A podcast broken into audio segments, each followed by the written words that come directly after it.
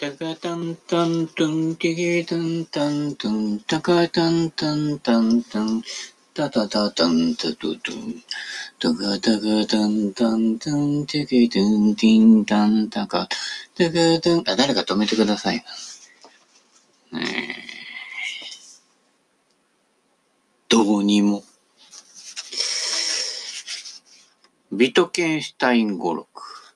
えー、アーカイブを大量にラジオ化して流してますけれども、えー、映像からラジオになってるので、時には意味不明になってる場合も多々あると思います。そこは想像してみよう。うん。まあ、想像しいだけかもしれませんけどね。はい。ということで、心ネタ、ビトケンシュタイン語録から。ね、語録ばっかりですね。四六五六はどこでわかるなんてね。前足の指が4本、後ろ足が6本みたいなね。えー、ガマの油売りですかね。言葉。言葉の意味とは、ありきたりの意味のこと。うん、それぞれの言葉の意味とは何だろうそれはその言葉を使ってみんながこれまでに使ってきたありきたりの意味のことだ。つまり、えー、なん、なんていうんですかね。最大公約数みたいな感じですよね。えー、2で割り切れるやつばっかりみたいなね。そんな感じでね。実は言葉と言葉の間に割り切れないものがあってね。言葉とね、次の言葉の間の間にね、その人の心があるということですね。もうね、あの、頭のいいやつはね、その言葉尻しか追っていない。だから、その言葉の後ろにあるものが見えない。ね。鯉のぼりを見る。あ、鯉のぼりだって言ってるようじゃダメなんですよ。ね。そこに風が流れてると。風が見えてきて、初めて、風と鯉のぼりがワンセットであるということね。はい。で、鯉のぼりがなくても風は流れてるんですよ。つまり風の方が偉い。ね。で、その偉い方を見落として、いや、綺麗な鯉のぼりとか喜んでたりとかね、かわいそうに鯉のぼりはね、えー、棒にくっつけられてね、えー、で、5月5日がね、過ぎるとね、片付けられちゃうんだ。また1年間、みたいなね。そういう発想になっちゃうと、実はそれは自分の状態を表しているということですね。つまり、つなぎ止められているね、えー、鯉のぼりをね、我が身に例えてるようなもんですよ。で、思わず何気なく見たものとか、何気なく書いたものとか、何気なく言ったものに、その人の現在が非常に現れているもので、迂闊が大事なんですね。つまり、迂闊になることで今現在の自分がよくわかるということですね。で、こういうノベル見たときに、風が見える。右斜め前からの軽いアゲンスト、フック風だな。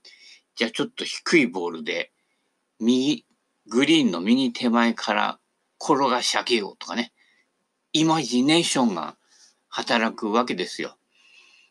その風のね、行ったり来たり。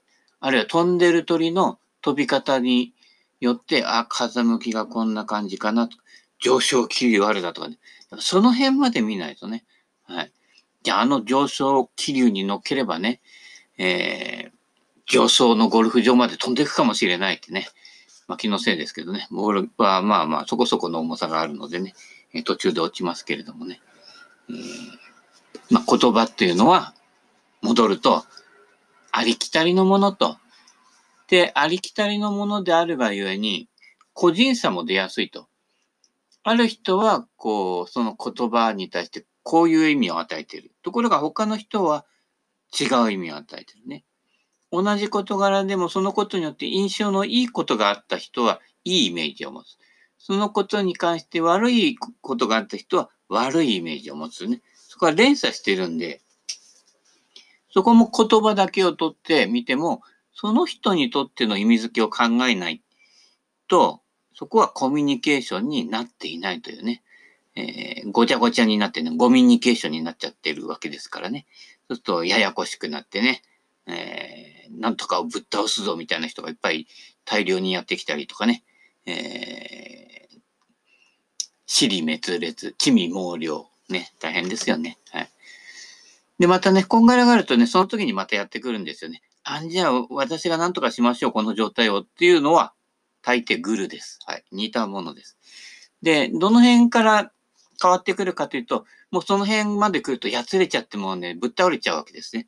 で、3番目に来て、今までじっと見ていて、見ていて、そこからちょっと手を差し伸べてくれる人が意外と本質を知っているという。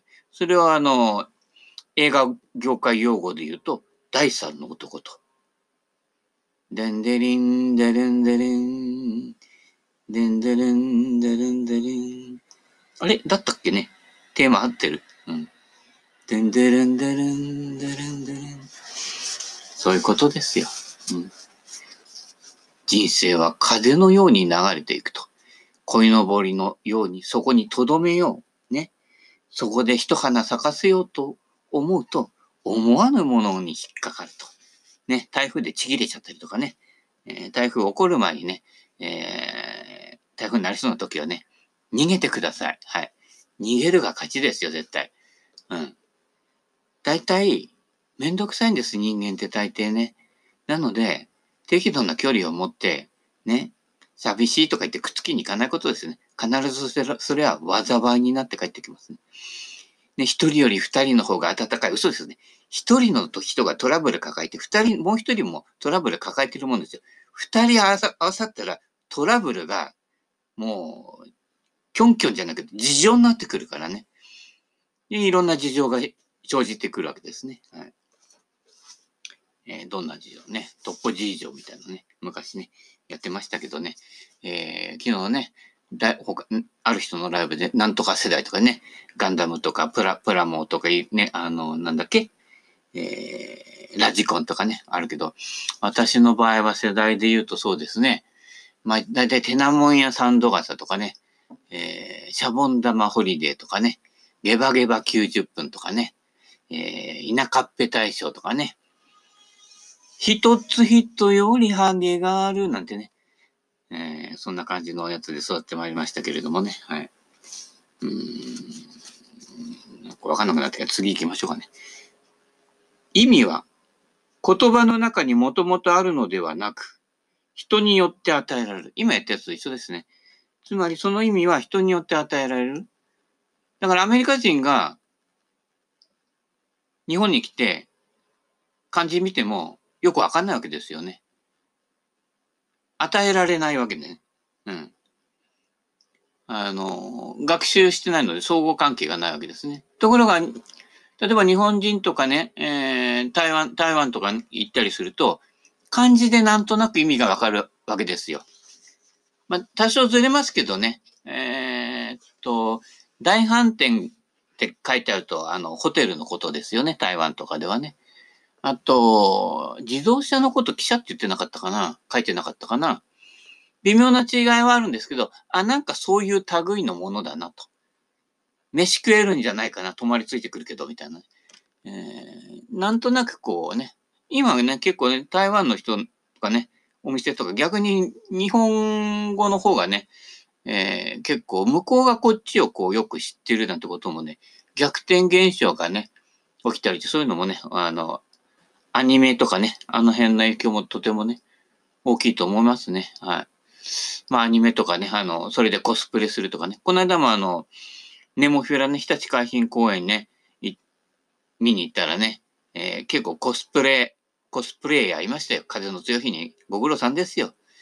あの、人によっちゃあのね、写真撮るんでこう、二人で来て、レ、レフ、男の人はね、レフ版持ってね、撮ろうと思うんだけど、普通のね、晴れた日ならいいんですけどね、レフ板持ってね、しかもカメラ持ってね、で、ま、ね、ポーズこう撮ってみたいにやって撮って、大変だなと思ってね、レフ板ぐらい俺が持とうかななんて思ったんだけどね、うん、あまりね、あの、な、なんて言うんでしょうかね、あの、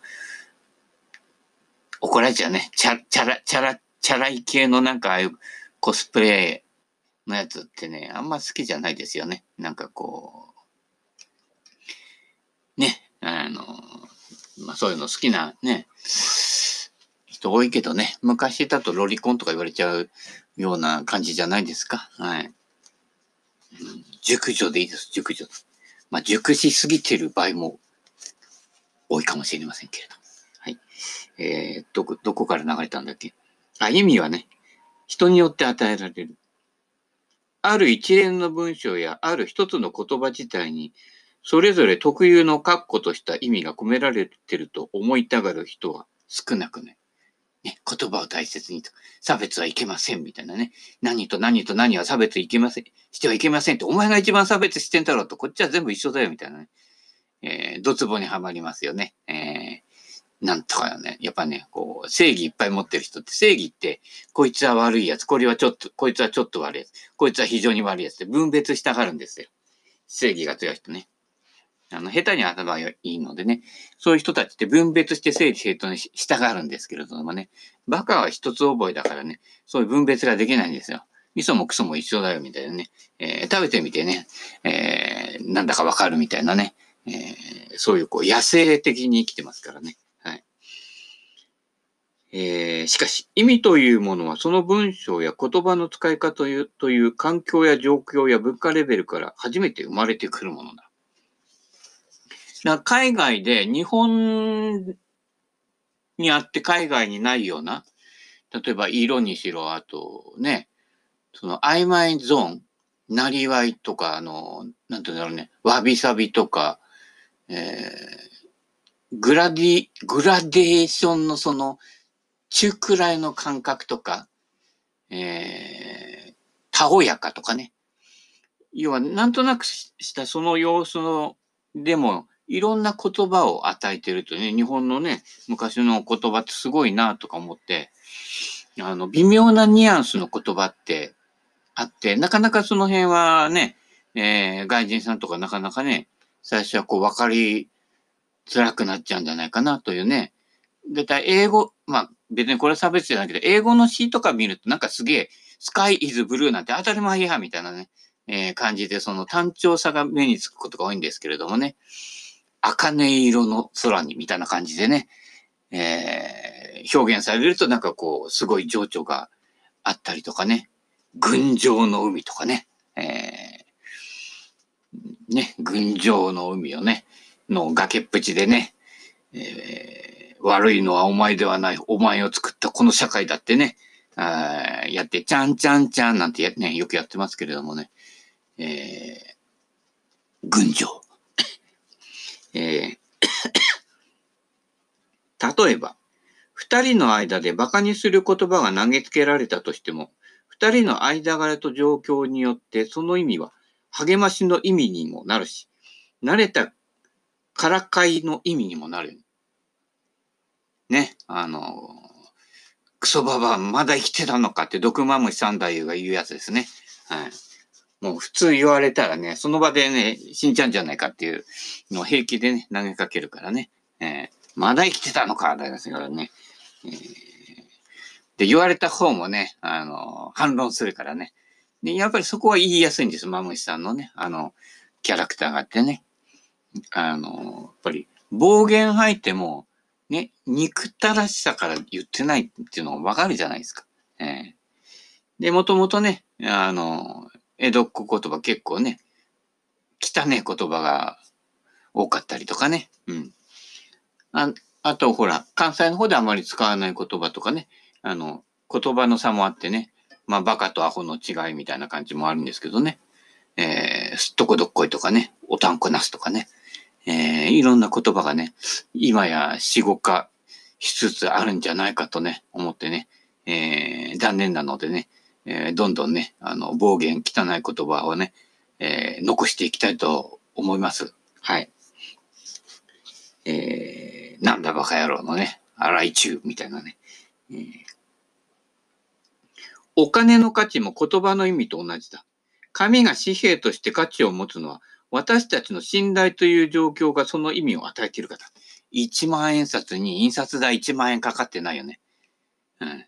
じゃあ千円札に1万円のね、印刷代かかってたらね、なんかね、その逆もね、変だよね。印刷代はね、あんまか、それほど差がないわけですよ。はい。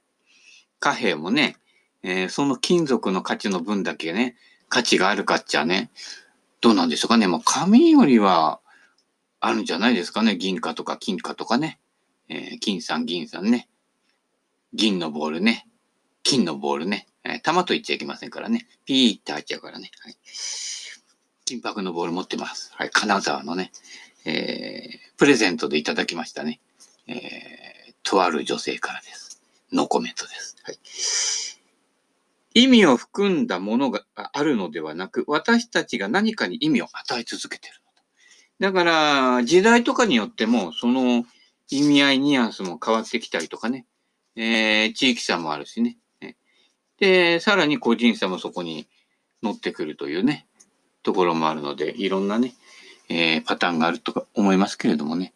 そういったことで、ね、言葉を絶対してね、あの、よく国会でね、あまあ、こっちから見て揚げ足取ってるようなね、あの、差別的な発言であったとか、よく麻生さんがやったりするけれどね、マスクって一体いつまでやるんでしょうかね？みたいな感じでね、あの、よしとも取れるしね、足、足きとも取れるし、よくわからないね。で、立場によっては、またね、見方も違ってくるっていうね、そういう混乱もまあある意味ね、面白いんじゃないかと。みんな同じ方向にね、向いてたらね、えー、みんなで崖っぷちからね、怒っちゃうわけでね、えー、一人や二人ね、全く別のこう、観点から見ていたりとかね、えー、全く我関せずでね、あ、なんかあったの？みたいな感じでね、えー、なんか俺の周りでもなんかあったみたいですけれどもね、うんと、全然見てないのよね。はい。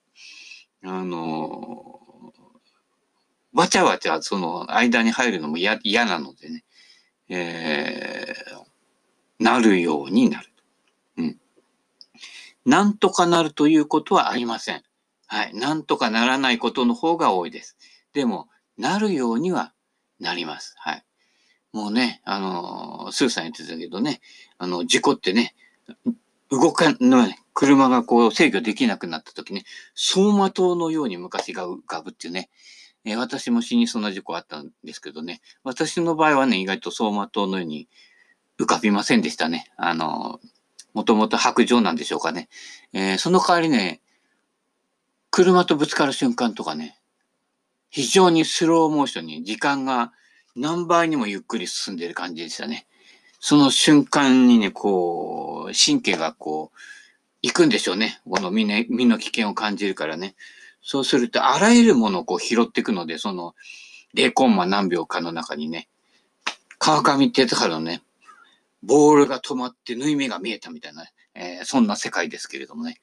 えーまあそこまでね、行ったらね、もうちょっとゴルフの球ちゃんと打てよみたいな感じですけどね。最近あの、腰とか、えー、背中に粘りがなくてね、足も意外とね、えー、筋力落ちてきてね、あの、トップアマになりがちですけどね、えー、うすらトップぐらいで抑えたいと思います。はい。えー、そんなこんなでね、えー、くだらない話をね、いつものようにやっておりますけれどもね、えーあ、今日ね、あの、給湯器を変えたんだよ。うん。やっぱ十数年経ってきて、やっぱこう、お湯になる時間がこう、長くなったりとかね。えー、いろんな不都合。で、あれ面白いもんで、えー、そしたら、電子レンジの方もなんかね、電子レンジの方はもう20年ものなんだけど、そっちもなんかちょっと具合が悪くなってきて、ねあれ、不思議なもんでね、機械って壊れる時期がね、打ち合わせしたかのように、こう、合致してくることが多いんだよね。うん。だからこうね、人間の方もね、一人倒れかかると、もう一人こう、倒れかかったりとかね、共倒れっていうのがよくあるんでね、倒れそうになったらまず一人になって離れると。群れたら負け。はい。これはね、意外と鉄則ですよ。ええなんかその辺でふらふら一人でね、遊んでる人間の方が最後に、最後に助かっちゃうみたいなね。えー、ね、あの、身も蓋もない結果がね、待ち受けていますのでね、えー、気をつけてください。えー、繋がれた鯉のぼりより、ね、鯉のぼりを泳がす風になれと。まあ、そんな感じでちょっと綺麗に締めさせて、綺麗、綺麗じゃないかな。ダイトいただきたいと思います。はい。ということで、えー、たまにはね、えー、新鮮バージョンね、えー、ライブネタバージョンでね、えー、お送りしないとね、はい。アーカイブばっかりだとね、ああなんてあくびが出そうになるので、はい。とりあえず、えー、新作落語でお届けしました。落語かよみたいなね。カタンタンタンタンタンタンタンとお後がよろしいよう